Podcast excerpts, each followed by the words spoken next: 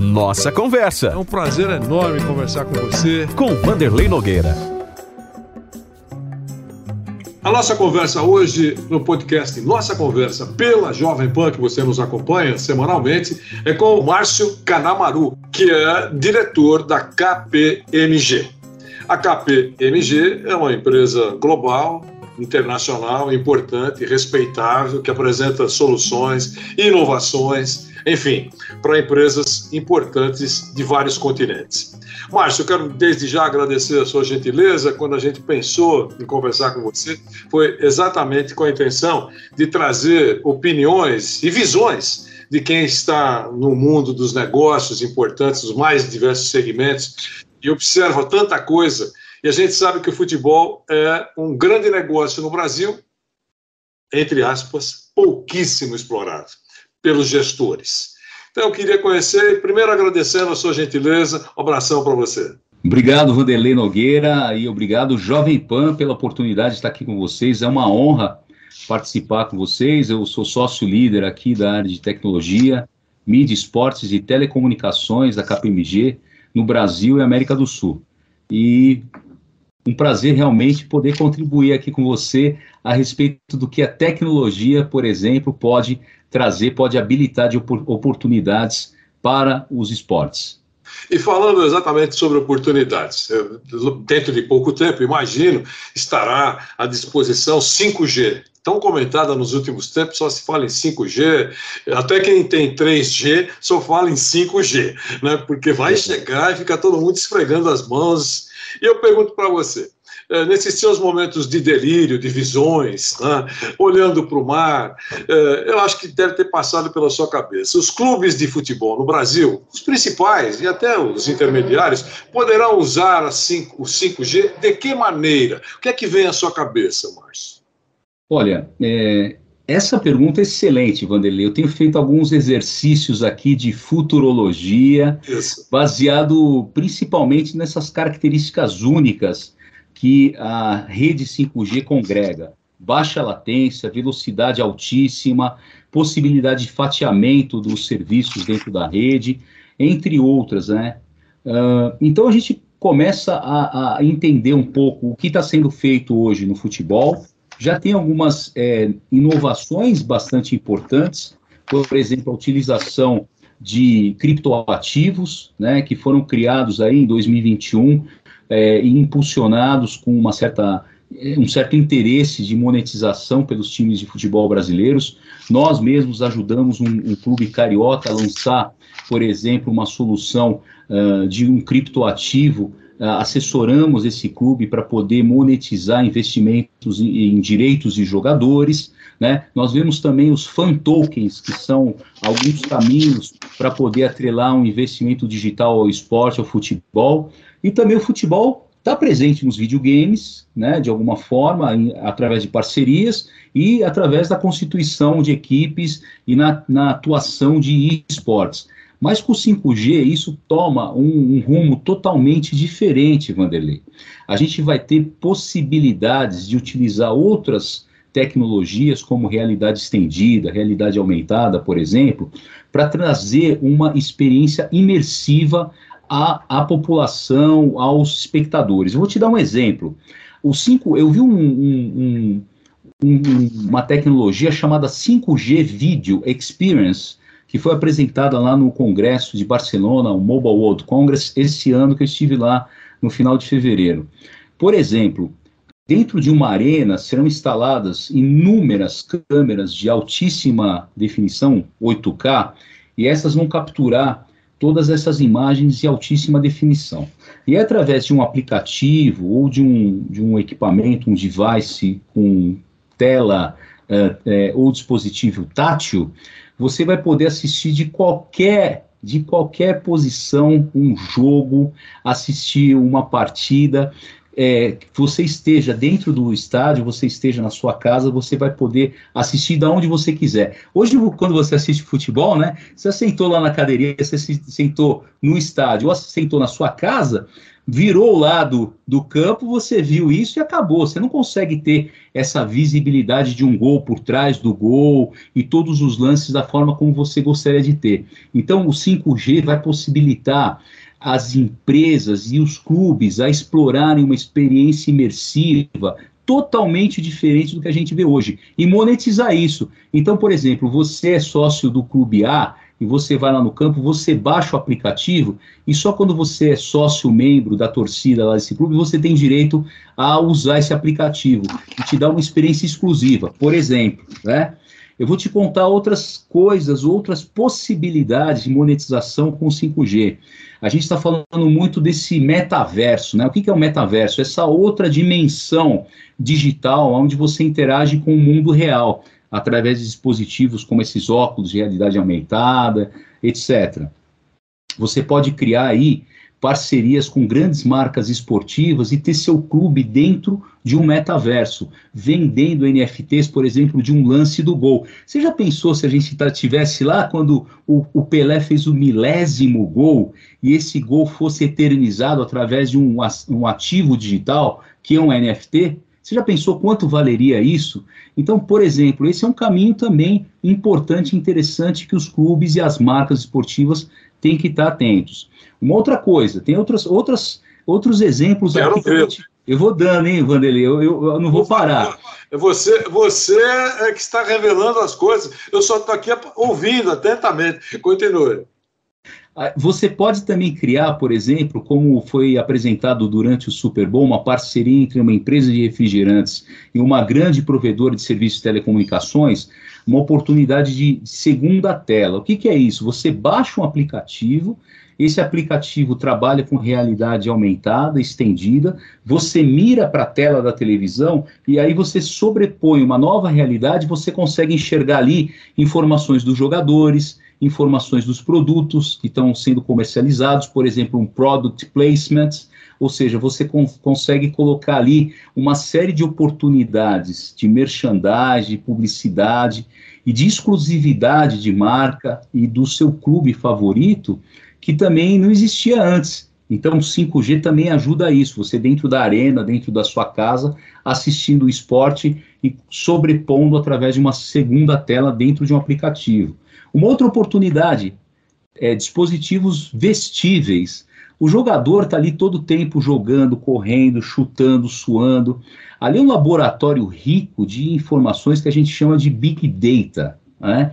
Então, o, o jogador é, é, vestindo esses dispositivos, inúmeras informações poderiam ser colhidas para poder melhorar o equipamento esportivo, para aprimorar a tática de jogo a gente fala, 4-4-3, é, não sei o quê, você entendeu? Então, tudo isso poderia ter uma captura de informações e diversos insights sendo capturados em tempo real para que as marcas melhorem seus, seus é, é, equipamentos esportivos, os times melhorem seu desempenho, uma série de coisas.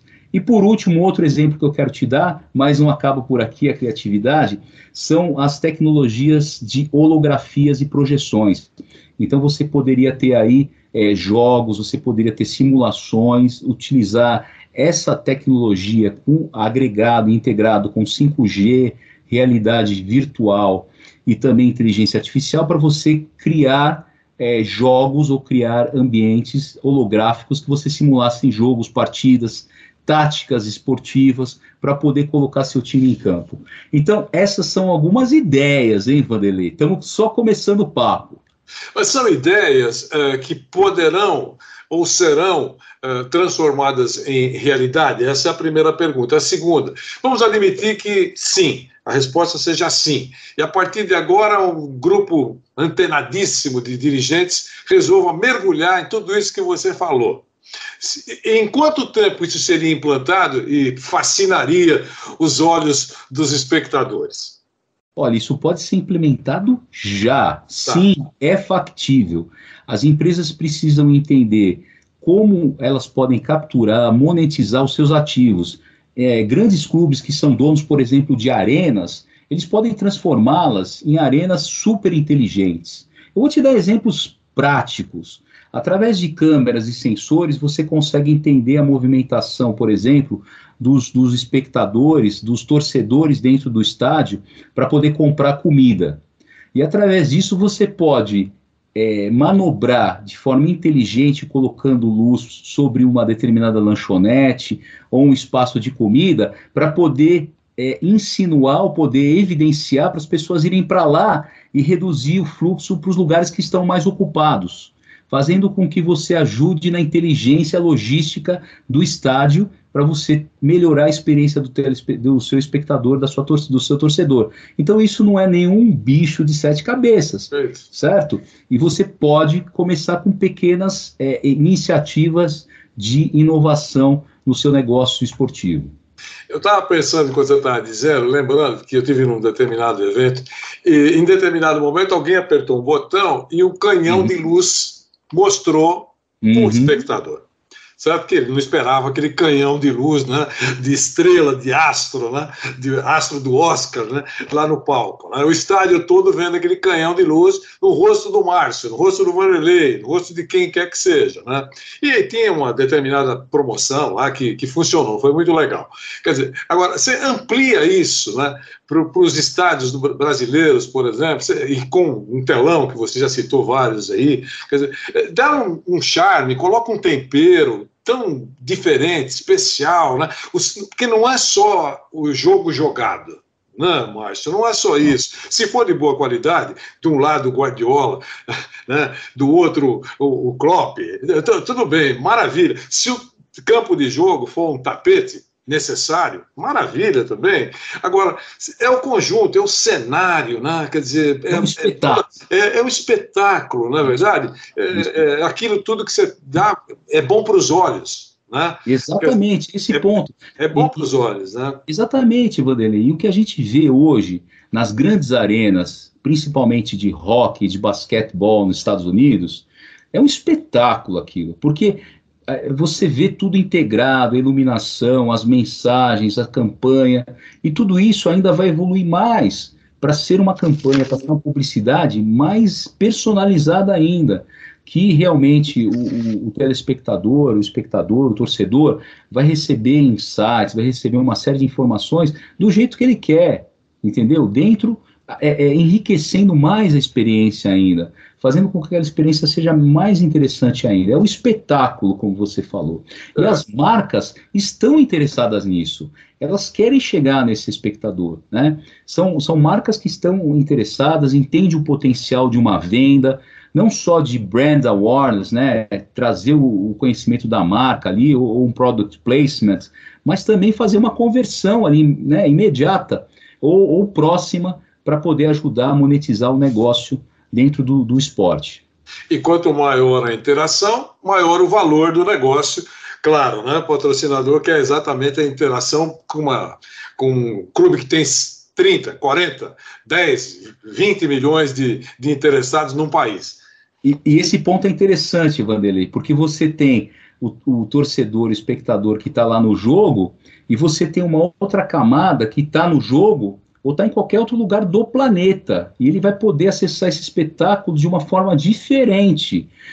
Por exemplo, usando óculos e assistindo o jogo como se ele estivesse presente na sua arena, no seu, na sua cadeira cativa, visualizando aquilo de uma forma totalmente diferente, mas ainda experimentando o, o espetáculo do futebol ao vivo né, dentro de um aplicativo e aprendendo com você, aqui tudo que eu estou ouvindo de você, eu já estou delirando também. Eu também tenho os momentos de sonho, de delírio.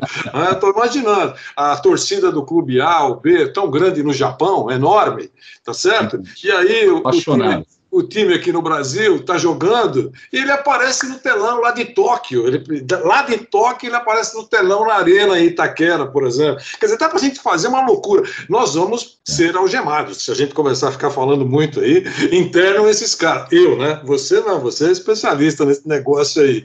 Ô, Márcio, uh, eu queria fazer uma pergunta para você, ainda que você citou um evento importante em Barcelona, né? Que uhum. lá estavam executivos do mundo todo, como você abordou, imagino, muita uhum. coisa nova, o que vai acontecer, foi apresentada e por isso você está tão atualizado e, e antenado. Né? Nesses eventos importantes, esse é um grande evento, mas imagino que existam outros, né? Uhum. Uh, os clubes não deveriam, pelo menos, uh, ter uma presença para acompanhar. Uh, se, fosse uma, se fosse numa universidade, seria aluno ouvinte. Sabe como deveriam. é que é? Deveriam, Vanderlei, sua pergunta é excelente, porque nós temos um evento também de telecomunicações e tecnologia aqui no Brasil, e cada vez mais eu vejo empresas que não são do setor, né? Elas participarem, elas estarem atentas a isso. Por quê? Porque essas, essas tecnologias são habilitadoras de novos modelos de negócio, de novas possibilidades. Então, eles têm que estar atentos, eles têm que participar, né? sair do, do, do escritório, das suas salas de reuniões, né? e pensar em monetizar, em ampliar as oportunidades. E a tecnologia tem sido um aliado brutal não só nos esportes, mas em todos os outros negócios. E o esporte é uma possibilidade gigantesca de expansão das receitas através de novas experiências. KPMG, claro, já falamos da importância da, da empresa. É, ela presta auditoria ou faz auditoria em algum clube brasileiro? Eu fiquei recebi uma informação que o, o, Flamengo é o único que tem entre aquelas quatro importantes empresas mundiais de auditoria é, uma empresa dessas é, é, fazendo o trabalho lá no Flamengo, que é o único clube no Brasil. Uh, outros clubes usam uma dessas empresas, eu queria que você me esclarecesse, para outro tipo de trabalho, mas não é auditoria. Eu queria que você me explicasse mais ou menos como é que funciona isso. É, o, o Flamengo tem uma, uma prática bastante interessante de, de governança, de controle, de gestão profissional. É um exemplo bastante importante no futebol brasileiro é, se comparado à grande maioria. Né?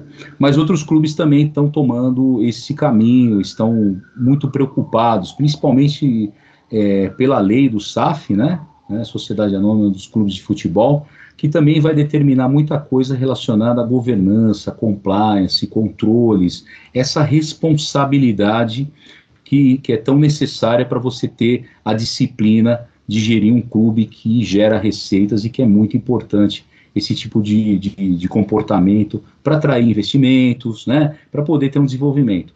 Então, a gente, a KPMG tem um, um, portfólio bastante amplo de serviços, não só de auditoria, mas também na parte de recomendações tributárias, bem como na parte de consultoria de negócios.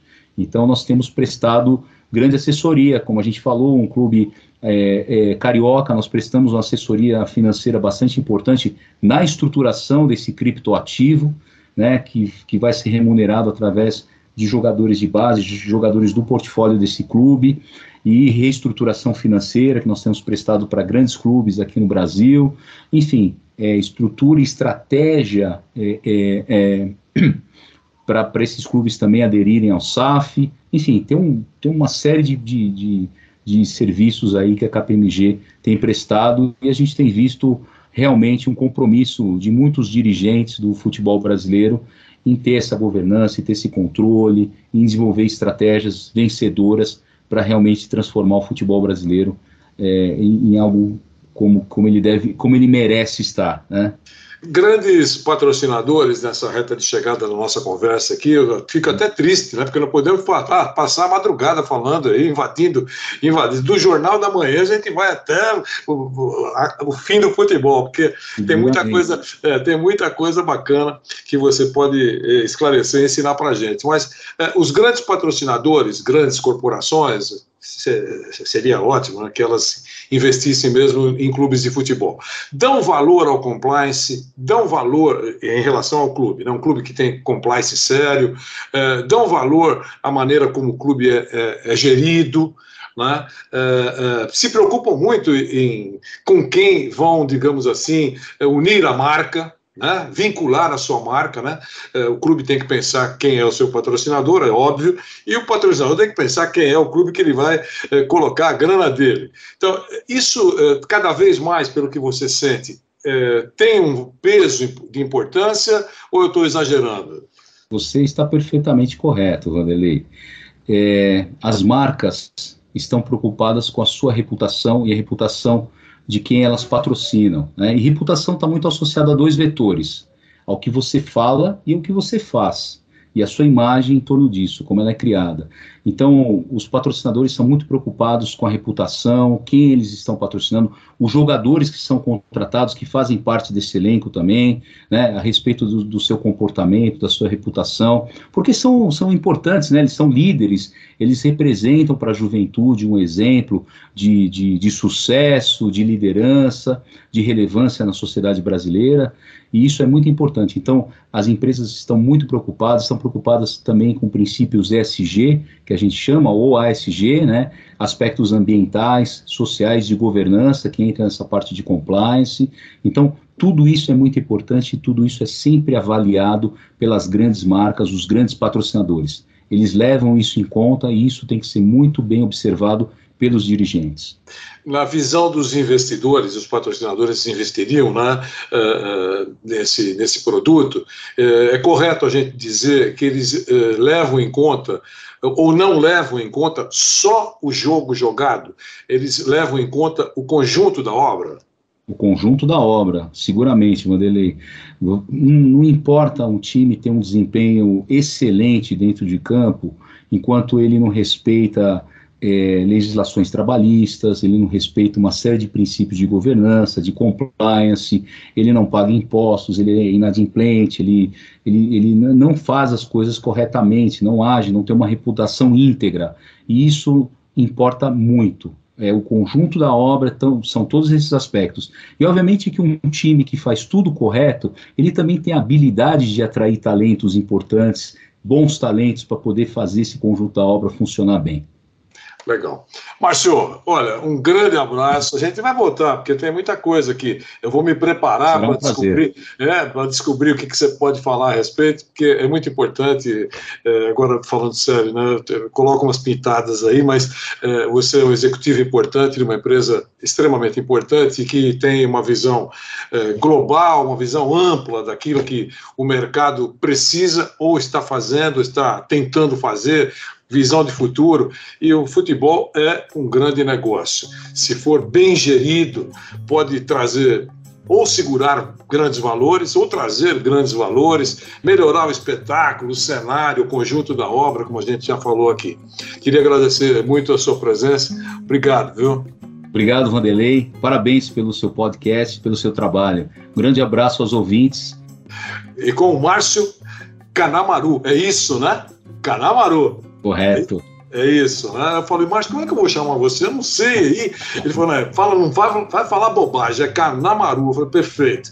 Hum. Com o Márcio Canamaru, diretor da KPMG, nós fizemos mais uma nossa conversa pela Jovem Pan. Nossa conversa. Mais uma vez agradeço a sua presença nessa nossa conversa. Com Vanderlei Nogueira.